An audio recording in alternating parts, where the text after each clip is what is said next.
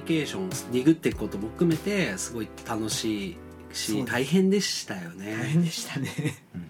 懐かしい。そうなんかファッションなんかも、あのこいつ何靴履いてんだみたいなのを見て、うんうん。うんでそのビデオを見て僕結構そのスケートボードのビデオでもちろんそのトリックとかも見てたんですけどやっぱそういうファッションだとか音楽っていうところすごい気にしてて、うんうんうんでもう本当もう擦り切れるぐらい見たスケートのなんか VHS とかもあったりとかして。ありますね。ありますね。もうくクワンクワンになっちゃう 伸びちゃってて。VHS の時代やそうって VHS ね。懐かしい。でもそういう時期を経て今その16をやっているってなってくると、若い子たちがまさに来てあのこういうことしたいとかはい。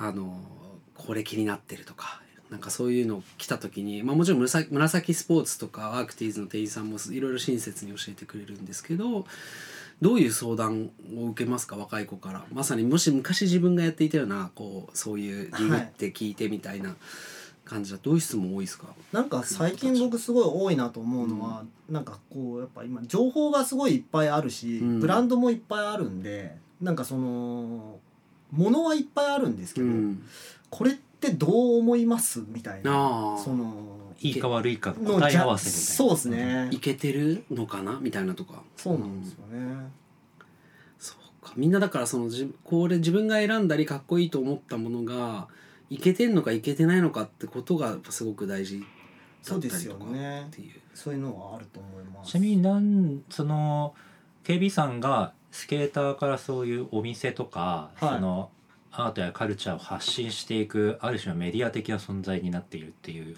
感じで見えるんですけど、はい。まあ、そのお店とかジンとかを通して、まあ、そっちの方向性にこう舵を切っていったきっかけとかっていうのは？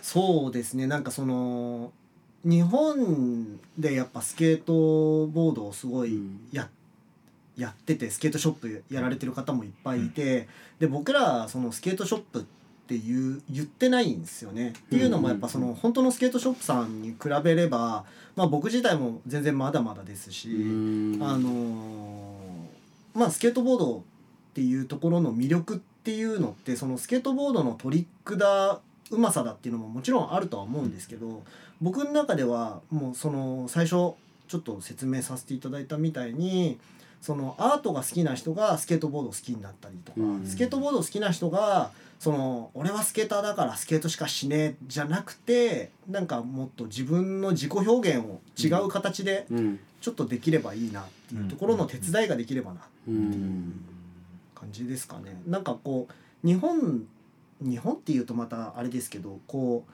カテゴライズしすぎてるような気がするんですよ。うんスケーターだからスケートをします。バイクが好きだからバイクに乗ります。うんあいつバイカーだからみたいなそういうんじゃなくて別に好きなことやればいいと思うんですよ。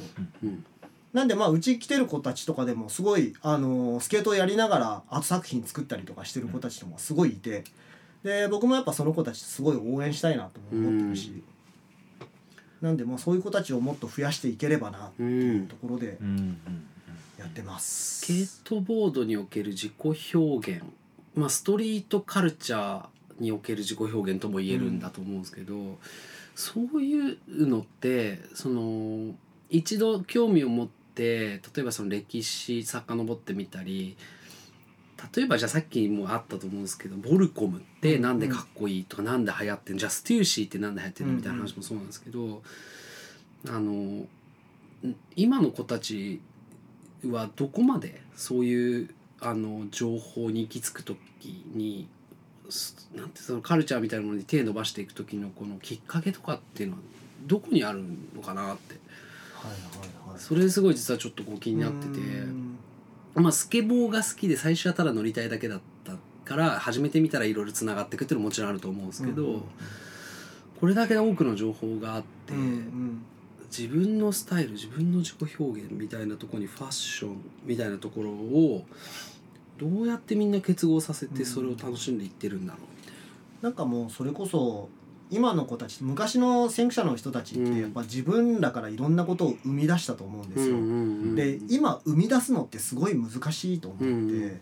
えっ、と今ってその選択する時代なのかなそうですね、ううん。んチョイスチョイスだ。組み合わせとすごいスケーターもいろんなスケーターがいてうん。でアートやってる人もいろんなアートを作ってる人がいてその中でこう自分はどういう感じでやるのかっていうのを選択してってその人っていうのができるのかなっうんてちょっと僕は思ってて。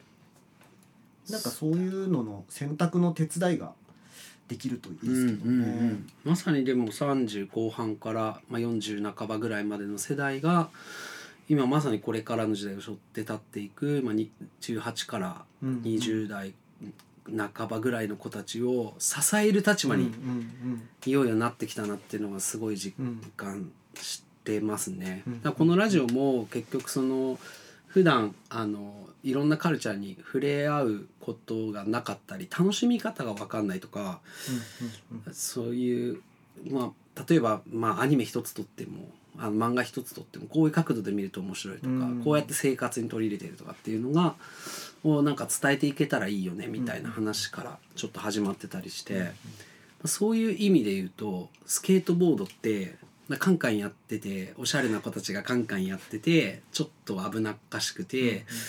みたいな誤解もまああるじゃないですか、うん言ったら。やっぱすごいヘイターも多いジャンル、はいはいはいでたそして、まあ、よく言われるのが公共物を壊してるとか、うん。なんかそういうネガティブな意見も多い中やってみるとくっそほど面白いじゃないですか。だから結局やってみないと分かんないジャンルでもあるなとも思うんですけどね、なんかそういうところをまあ少しでもあのこんだけポジティブなものだしん。素敵なものなんだよってことを伝えられ伝えていかなきゃいけない立場でもあるなっていうのが。そうそうこう冒頭そのとっつきにくいみたいな言ったのはもうこれは伏線なんですよ。自分で言ってしまう、これは実はもっとカジュアルでみんなが、うん。えあのやって楽しいものだしあのこの収録前に KB さんと話してて俺も一応スケボー持っていてなんとなく乗ったことはあるけれど、まあ、そこまでその周りに教えてくれる人もいなかったしなんとなくこう乗っかるだけだったと。でもそれでも KB さんが言うにはもう一回乗っちゃえばもうスケートボーダーなんだよっていう、名言。うん、マジで名言。このその気軽さっていうのは、うん。まあ実はこうみんなすごく救われるんじゃないかうんというか、うんうん。なんかそのよくパークとかにちょっと顔出すともうみんな上手くてうん。入っていけづらいとか、うんうんあとそのショップとかもまあやっぱりそのちょっとかっこいい雰囲気があってその自分入っちゃっていいのかなみたいな感じがあったりする人もいるかもしれないけど、うん。実はこんなに KB さんとか話しやすいし。そうそれ伝えたいよね。そうそうそうそれ本当そうだわ言う通りだわ。そうそうそう、めっちゃと実はとっつきやすい。そう。なんかこう誰にでも開かれているものなんですよっていうことが伝わるといいなと思いました、なんか今一緒に滑ってる、まあ、友達、まあ、飲み屋で知り合った友達も、この間一人あの KB さんのとこ行ってセットを作ったって言っててあら。シモン君っていう男ああはい。そうあのセットを作っはい。てきて、でもすごい親切にいろいろ教えてくれて、最高だって言って帰ってもう超嬉しそうにしてて 最高だなこういうのと思って。そう 一生懸命オリ練習してそう頑張ってて、うん、なんか生き生きしてくるんですよね。でも新しい板買うのも、んんすごいなんかこうどれがいいかなどれがいいかなみたいなのがそうだし、そうなんかそういう体験をねみんながしていくみたいなのが。そうなんですよね、うん。なんかやっぱちょっと難しいスケートボードってすごい難しいやったら難しいんですけどなんか楽しめればいいかなっていうところがやっぱあって、でまあやっぱ楽しんでる人って上手くなるし、うんうん。で楽しんでる人って見ててもなんかやっぱかっこいいし、うんうん。なんでまあいろんな人にもっとその楽しんでほしいなっていうところはありますね。そうっすね、はい。そうそこをまああのなんでしょうね。せ紹介していく、まあ、メディアでありお店でありっていうところが、うん。あのすげえよく伝わってきたなっていうのがあって。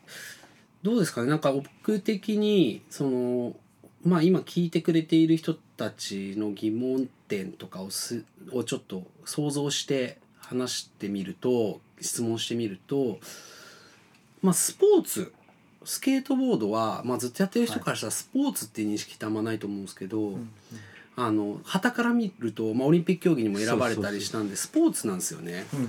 じゃあそのプロフェッショナルスポーツとしての観点の、うん。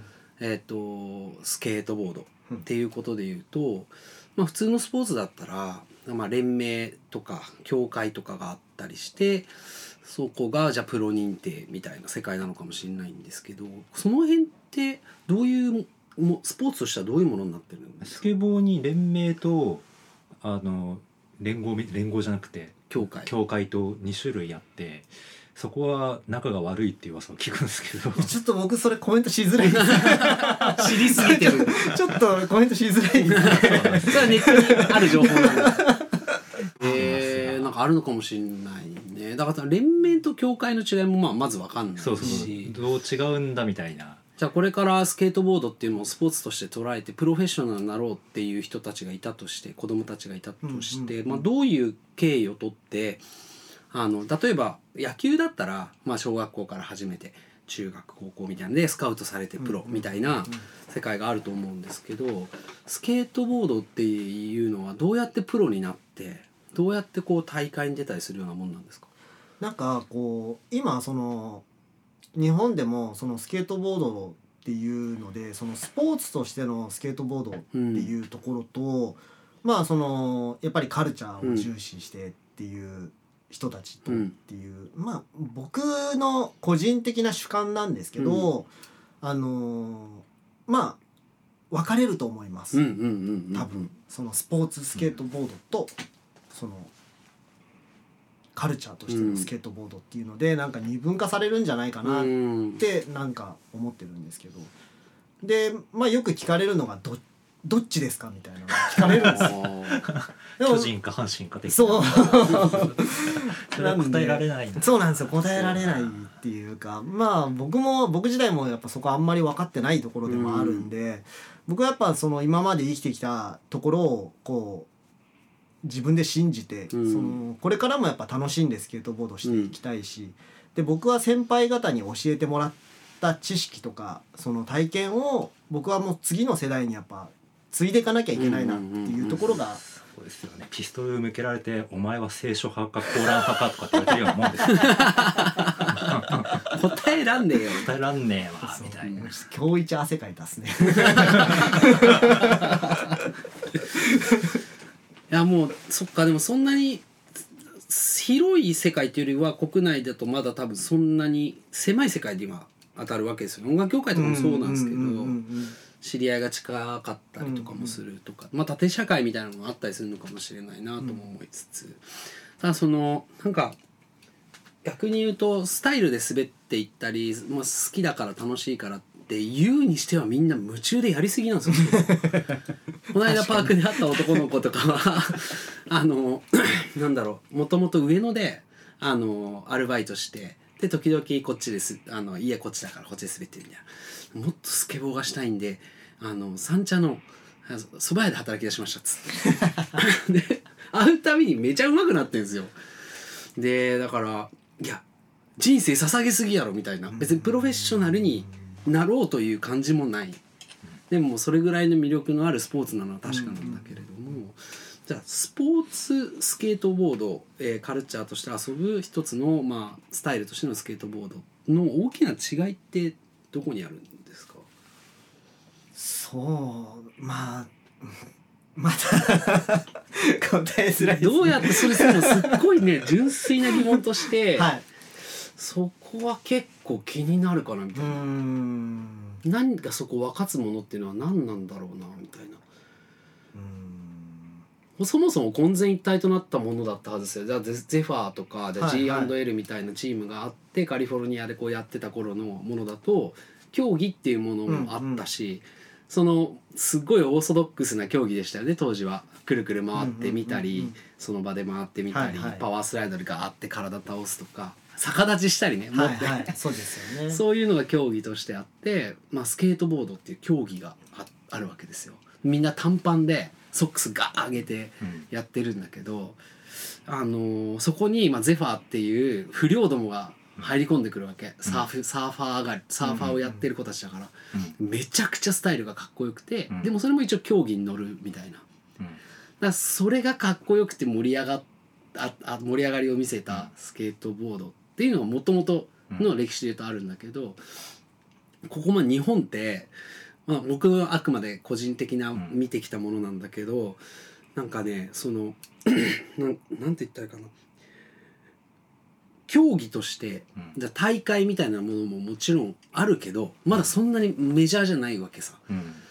だから僕としてはスポーツになったのは最近だと思ってるうん。感じ。その競技としてじゃあススポーツオリンピックの競技になりましたみたいなのが最近のことのような気がしていて、うん。そここに至るまでは どっちかというとその街中で滑ってスタイルありきで滑って時々大会に出るみたいな感じのイメージだったんですけどこっから変わってきますよね絶対。なんかもともとその、昔からその大会っていうものはやっぱあったんですよ、うんその大会に出てる人たちも別に普通に街で滑ってたんですよ。うん、ただなんかそこがやっぱすごく厳しくなって。あ取り締まりが。そうですね。それもなんか僕あるんじゃないかなって思ってて、それはある。もうどこ行ってもスケボー禁止って書いてあるそうなんですよね。うん。でなんかそれで結局その街で滑ってるスケーターは不良。うんうん。でまあパークで滑ってる子たち大会に出るんだけど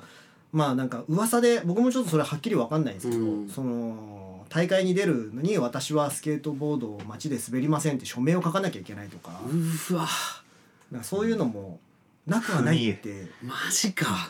そう。だそれ海外の話だったんですけどうん。もともと。うん。なんで日本でもそれがあるのかは分かんないんですけど、でもやっぱりそのパークで滑ってその点数っていうか、うん。その得点でっていうところの子たちもいるし、うん。うんそっかそっか。まあどっちがいい悪いでは全くないですよね。よね。うん。なんでやっぱそこを目指してるそのキッズたちもすご,、すごいいて、まあ、将来プロになってっていう、まあすごいいいことだなとは思うんですよ。そうっすね。でそれのおかげでやっぱそのいろんなところにパークが今できてるし、でパークができることでやっぱ僕らも遊ぶ場所増えるし、うんすごいいいかなとは思うんですけど。そうっすね、うん。なんか堀米くんとかがもうまあ日本でめちゃくちゃ上手くなって、まあ、海外で渡り合えるような、まあ、人になっていくと。なって今アメリカに家買ったんですよみたいですね。であの夢だったアメリカに家を買えました。みたいな感じで。でもあの人ももう言ったらすごい大きい大会 X ゲームとかそういうゲームでバンバンもう賞とか取ってて、まあ、めちゃくちゃ稼いでるはずで。ただまあやっぱりあのアメリカみたいにこうバンバン滑ってくカルチャーがなかなか根付いてないので日本には。その一般の人たちの目がやっぱりなかなか大変で。うん。っていうのもあってアメリカにもうい移住しちゃったのかなみたいな寂しさとかあったりとか。しますよね、うんうんでもあの子のスタイルとかは昔から数えていってもあんまりないスタイルですよね、うんすごいですよね。とてつもなく美しいというか、綺麗な。でも海外のすごい綺麗なスタイルのライダーとかいますけどでもいないですよね。もあの形って。う的確というかもう、うん。失敗しないんじゃないのって見てて思っちゃうんですそよね。うすっごいなあみたいな。でああいう子に影響を受けたライダーとかも新横とか行くと若い子でも結構いてなんかそのワイルドとか自己流とかじゃない新しい形みたいな。そう。すごいいい子なんね。ねみんな今のスケートボードをやってる子たちってすごいみんないい子で。うん。昔ってなんかスケートボードやってるやつってちょっと悪いやつなんじゃないの、うん。っていう感じあったんですけど、今はやっぱすごい礼儀もしっかりしててびっくりしますね。そうですね。いやなんかそうですよね。弱いじゃあ20年スケボー歴で言ったら KB さんはじゃあもう25年とかもっとか30年ですね。そうか30年の間30で年ですね。うわーすごい30年の間で、まあ、いろんな変化を見てきた中で、はい今一番のブームじゃないですか？そうですね。今すごい盛り上がってますよね。うんこの間見かけたのは福山あ福岡福岡にスケボーパークがないんだっけな？パークがないから作りたいみたいなのをチェンジオルグで署名集めてて僕ももう2回ぐらいお金入れてるんですけど安いですけどね。なんかあの結構そんな流れって今までなかったなみたいな。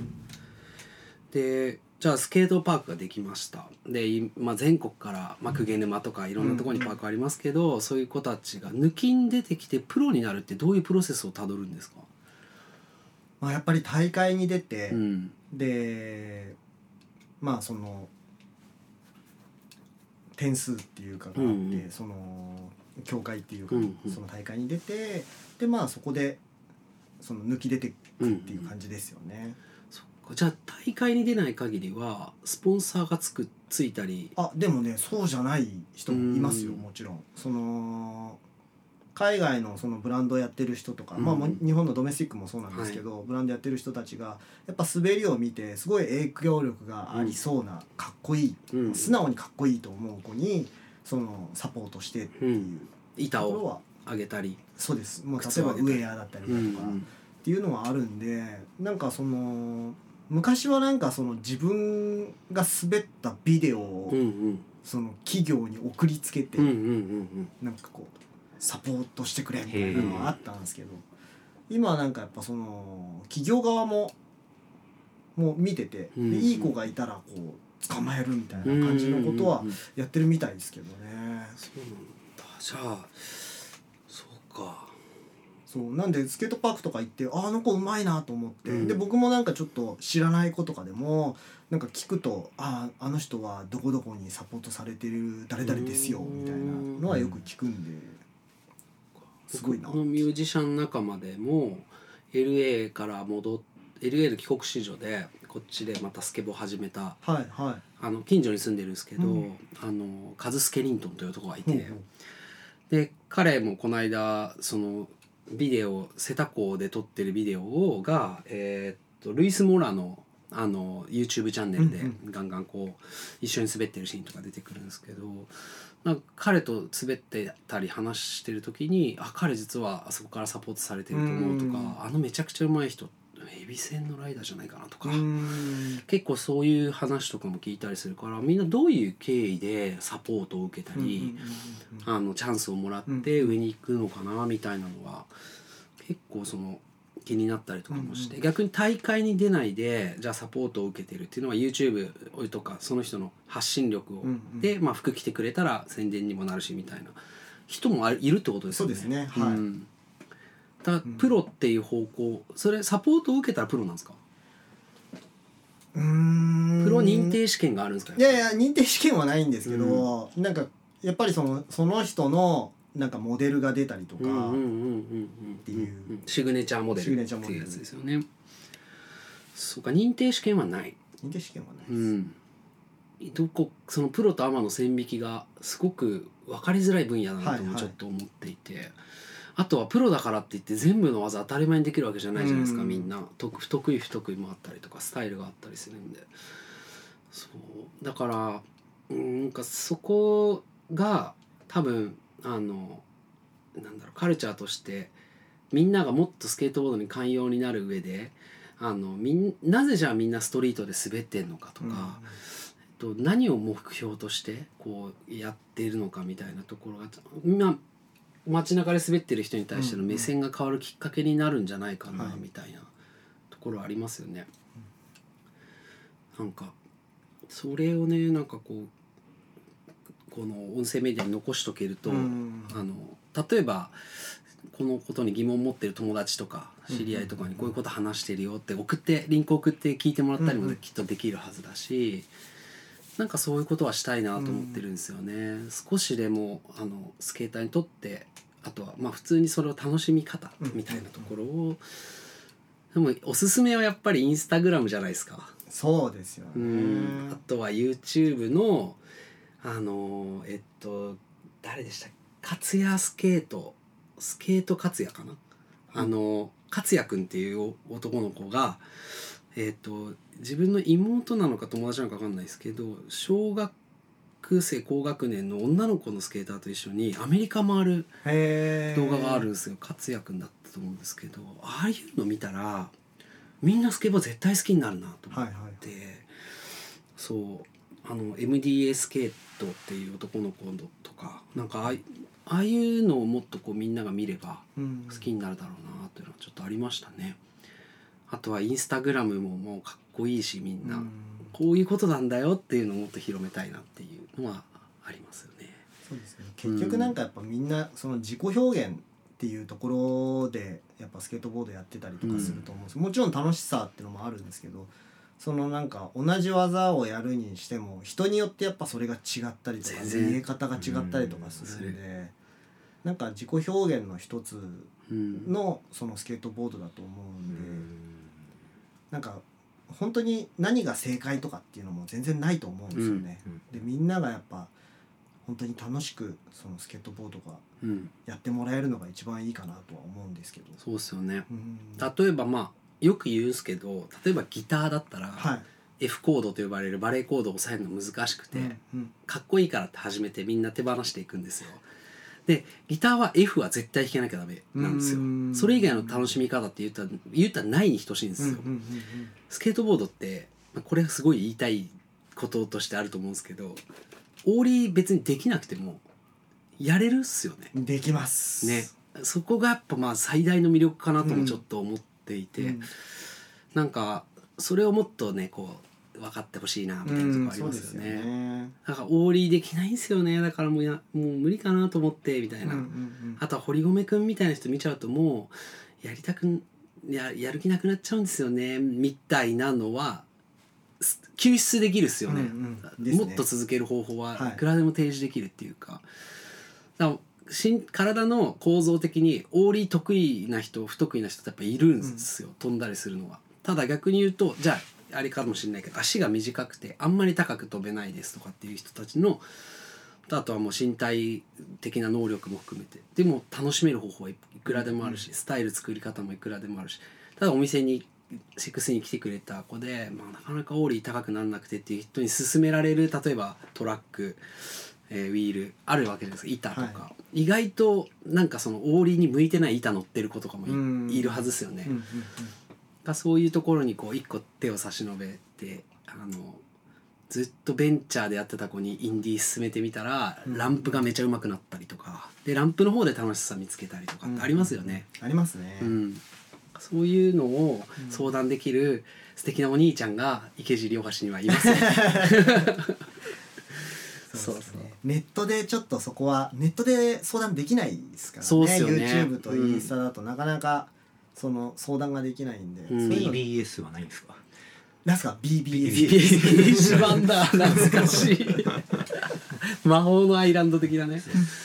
懐かしい最近は僕レコードの仕事やってた時にそれをメディア化したいっていう動きがあってあのインスタグラムで質問募集できる機能があるじゃないですか、まあ、ツイッターもあると思うんですけど、あれであの何か質問あればってストーリーズに投げるとそこにお客さんがとか見てくれた人がこういうのどうしたらいいですかとかって質問投げてくれたのを答えるみたいなことは結構意外とうんメディアとしてはあのやる価値があるかなとも思って、うんうんうんうんそうなんか硬い板あ硬いじゃない硬いウィールがいいとかじゃあウィールのサイズはいくつだとか、じゃあうんうん速いベアリングと遅いベアリングどう違うのとかって気軽にもっとみんな質問したりそうねしてほしいですよね。はいただお店に行って話を聞いてそこで買って帰るってことの重要性ももっと逆に言うとうん伝えたい部分ではありますよね。うんみんな今ネットで買っちゃったりするんで。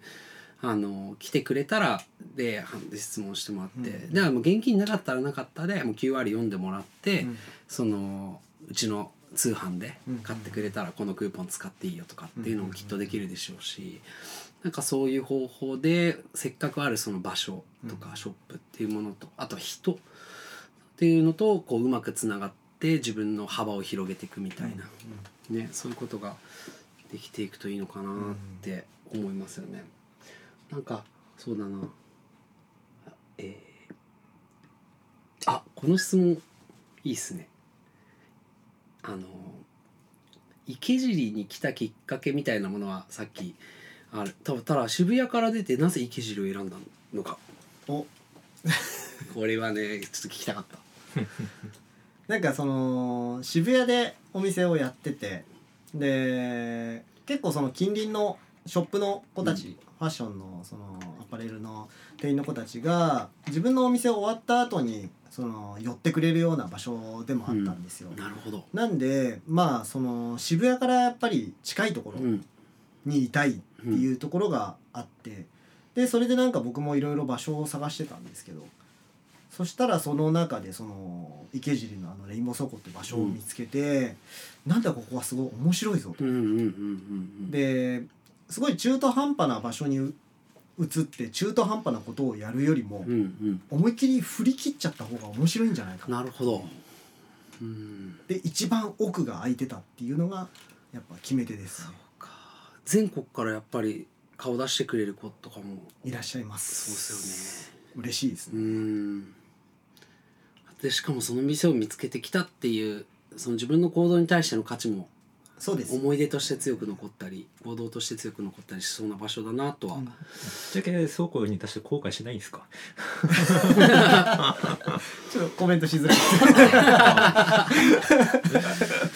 そうなかなか直球な質問をね投げかけてくるのが あの鉄太郎式ではある。そうなんあのあとはなぜしその開ける時間を？はい。16時、まあ最し早くて16時っていう時間に設定したのかとかもちょっと気になったり、そうあのー先ほどちょっとお話しさせてもらったところともう被るんですけど仕事上がりで来る。その仕事上がりでそのみんなが来れるような場所っうんていうところにしたいなっていうところがあって。で前のところもそうだったんですけど別になんかお昼からやっててもうんうん。そんな誰も確かに。そんな昼にこう頑張ってくる人あんまりいないしみたいなところで。だったらその午前中の時間だったりとかはなんか自分の好きなことだったりとかなんか違うことにこう使えればな。うんうんで今でもそうなんですけど例えばこう誘われて午前中ちょっとどっかにす滑りにうんうんう行ってっんていうこともできるんで。そうか。じゃあ今い一番ベストな感じなんですそうですね。おかげさまで。うん。いやその生活ってずっとそうしたいって思ってる人じゃないかできない暮らしなんですよね。だからそれも一つの魅力かもしれないスケボーのまあとかまあカルチャーに関わっていくことの一番の魅力ってずっとこうしたいと思ってると実現しますよね、そうですよね。根気よくそれを追っかけていくと、うん、それも東京の魅力でもあるしもしかしたら。うんうんうん。それがまあスケートボードっていうものと出会って一番美味しいポイントでもあるかもしれないですよね、そうですようねん、プロになるだけじゃないんですよねだから、はいそこはなんかすごく伝えたいなっていうのは思いましたね、あれですか？普段はじゃあ、まあ、滑りに行く。で、まあ、16時以降店開けてみるみたいなこと以外で KB さんがやられてる活動ってあったりするんですか？なんかその16自体そのスケートボード以外のカルチャーにもいろいろ触れてるところでもあるんですけど、まああの16でそのコンテンツ置くもういてるコンテンツだったりとか、うん。一緒にこう手掛ける商品だったりっていうところがあるんで、そこのまあちょっと話をしに行ったりとかなるほど。なんか楽しいことやりましょうみたいうんうんうん。な話をこうちょっとしに行ったりとかっていう感じですかね。その仕入れてきたりして、まあ、はい。セレクトショップとしても機能してると思うんでそういう話をしに行くみたいな。そうですね、うーんなるほど。じゃあ英語とかで海外からは買い付けたりも？もうします。はい。英語喋れるいやそんな喋れるってほど喋れません。じゃあもうていうかもう喋れません。Google 翻訳を使いつつ。そうです。もう今の翻訳ソフトすごいんで、すごいですよね、はい。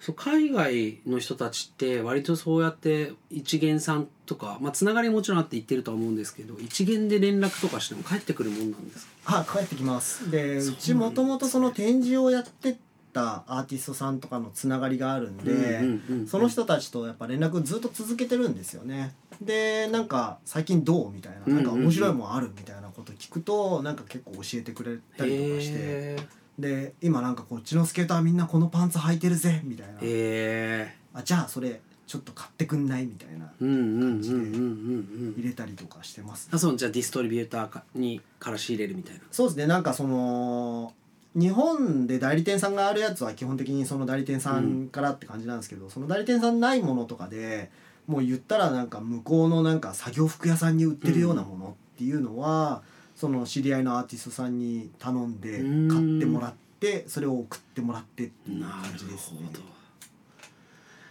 ええそうか。それがいっぱい並んでるお店なんだ。な まあ絶対行かないといけない。まだむしろこれだけ話して行ってないっていうのが本当にあれなんですけど。そうか。なんか哲太郎君的には今話いろいろしてなんか投げかけたい質問。あまあそのまあいろいろとそこら辺のカルチャーを知る上で特に最初 VHS でいろいろと映像資料探ってたとか言うじゃないですか、はいはい。今その見るとしたらそういう映像資料だとかあとは映画だとかはい。何かそういうスケートカルチャーとかが分かったりだとかそういうスケートやってる人たちのお二人ぐらいの世代的に衝撃的だったからそういう映画とかってないんですか？なと思って。あどうですか？映画。は僕は映画からは入ってないんけどとにかくスケボーがより好きになった映画はやっぱロード・オブ・ザ・ドッグタウンうん。かななんか自転車の人たちがマッシュとかうんうん見てるみたいな感じでそのスケボーにもそういうエポックメイキングなこう何かがあるのかなディスクがあるのかなと思うんいはいですけどはいはいそういうのはないんですね。なんかベタなところで言うと、うんあのラリー・クラークのそれこそ「キッズ」っていう、うんハーモニ・コリンのやつですね、あれなんかはやっぱそのまあその時代のそこの背景を切り取ったっていう、うん。だからあれ僕らも本当見た時すごい衝撃でしたし、ねえーそれはそのどう衝撃だったんですか？そういう熱量みたいなとこですか？そうなんかアメリカ人ってこうなんだみたいな。ところはすごいありましたね。うーん。あハーモニー・コリンはい。のキッズ。うんうん。まさにちょうど渋谷がそのブーンとかああいう雑誌まあオーリーもそうなんですけどストリート盛り上がってた時期の映画ですよそうですねね。うん。でなんか去年ぐらいに、えー、とアメリカだと一昨年なんですけど「ミッドナインティーズ」ってそうですねいう映画が、うん。あのーあって、うん。でそれ僕も見たんですけど、うん。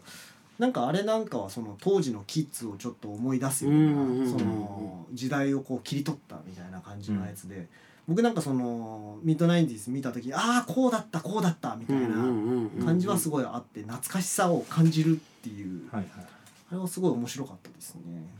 聞いている方々のためにそのミッドナインティーズ、まあ、実は公開してる映画館が非常に少なかったりとか、うんまあ、あっという間に終わっちゃったのもあって見れてない人。まあ後から追っかけて見るんですけどみんな多分そういう人たちはどういう映画でした？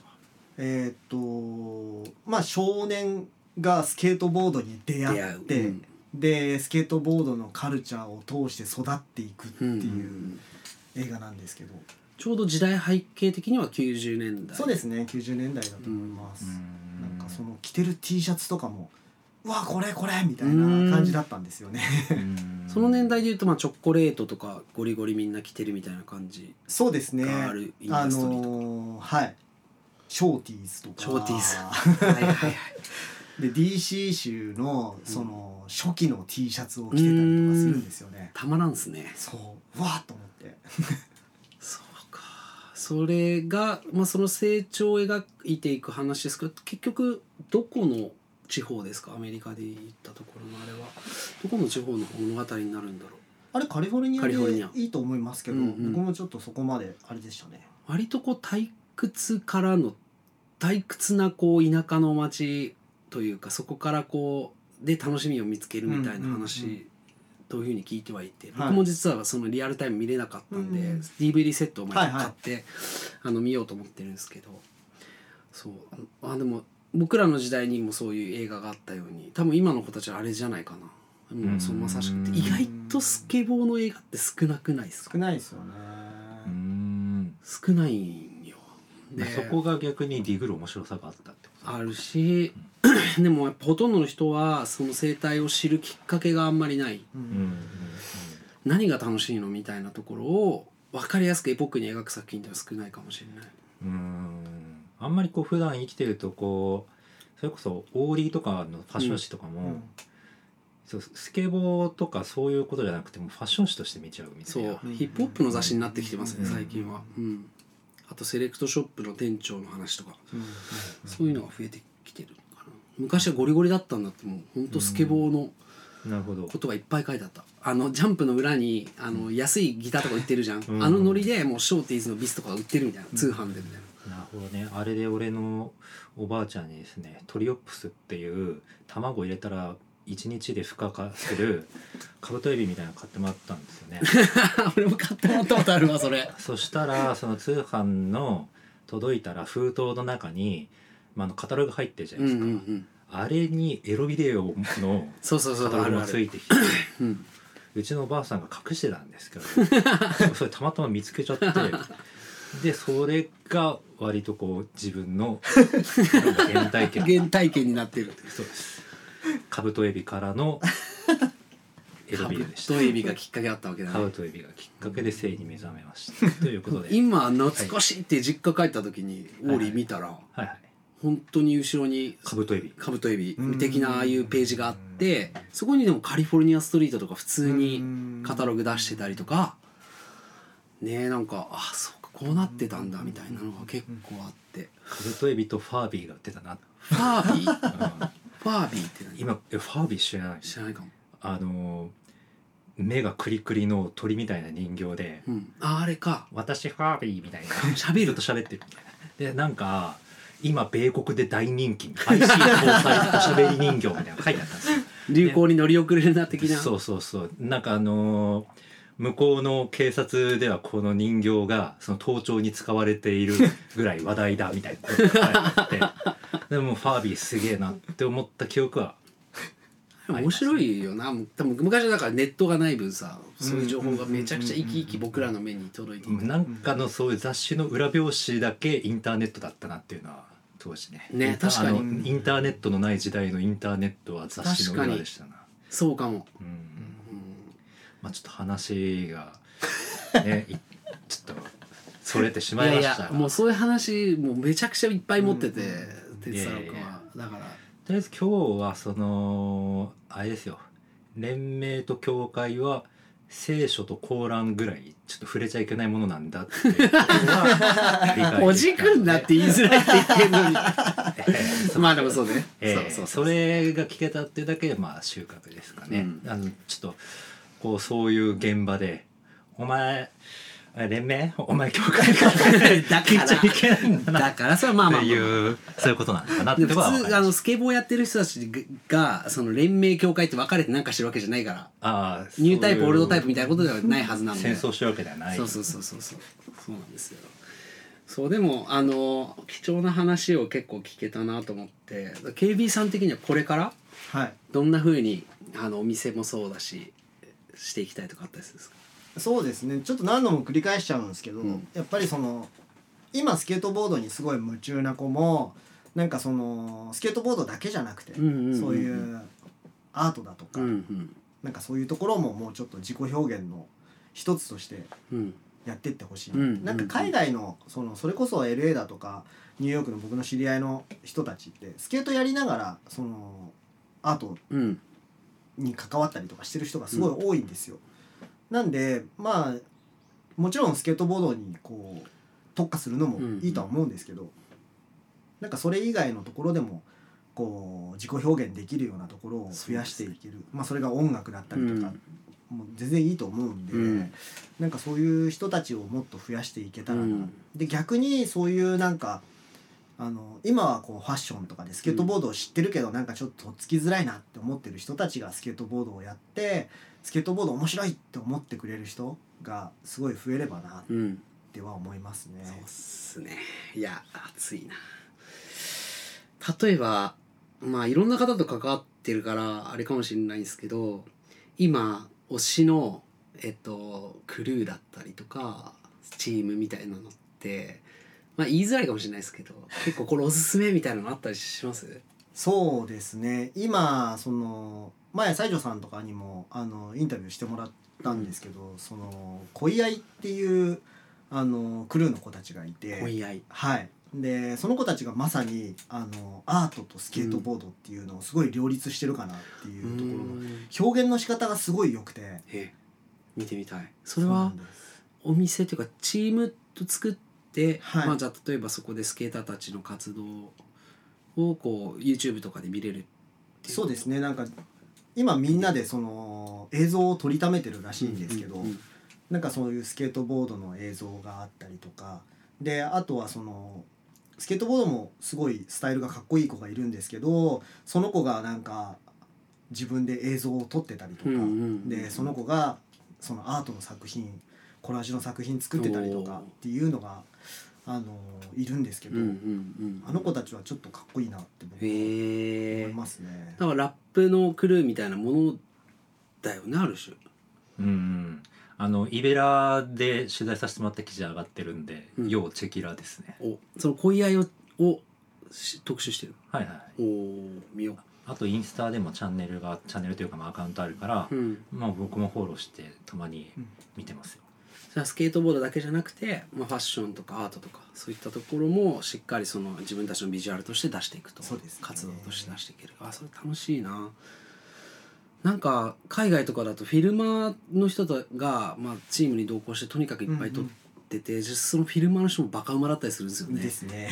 あの感じそれでやっぱインスタとか見ててもそのスケボーだけじゃないんですよね。うんうん。いろんなのがあって。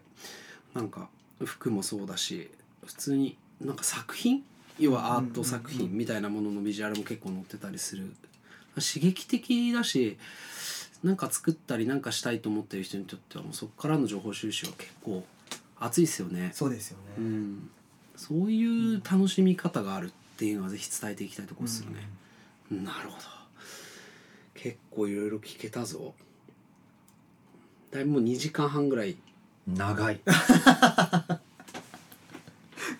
た。だからとりあえずあのーえーこの回はここまでで、うんあのー今日のところは KB さんをお迎えしてあのやれたということで、えー、と今日は来てくださってありがとうございましたありがとうございます。ありがとうございますありがとうございます。またぜひあのお呼びさせていただいた際はぜひぜひ。おしゃべりできたらなと思いますありがとうございましたありがとうございます。ありがとうございました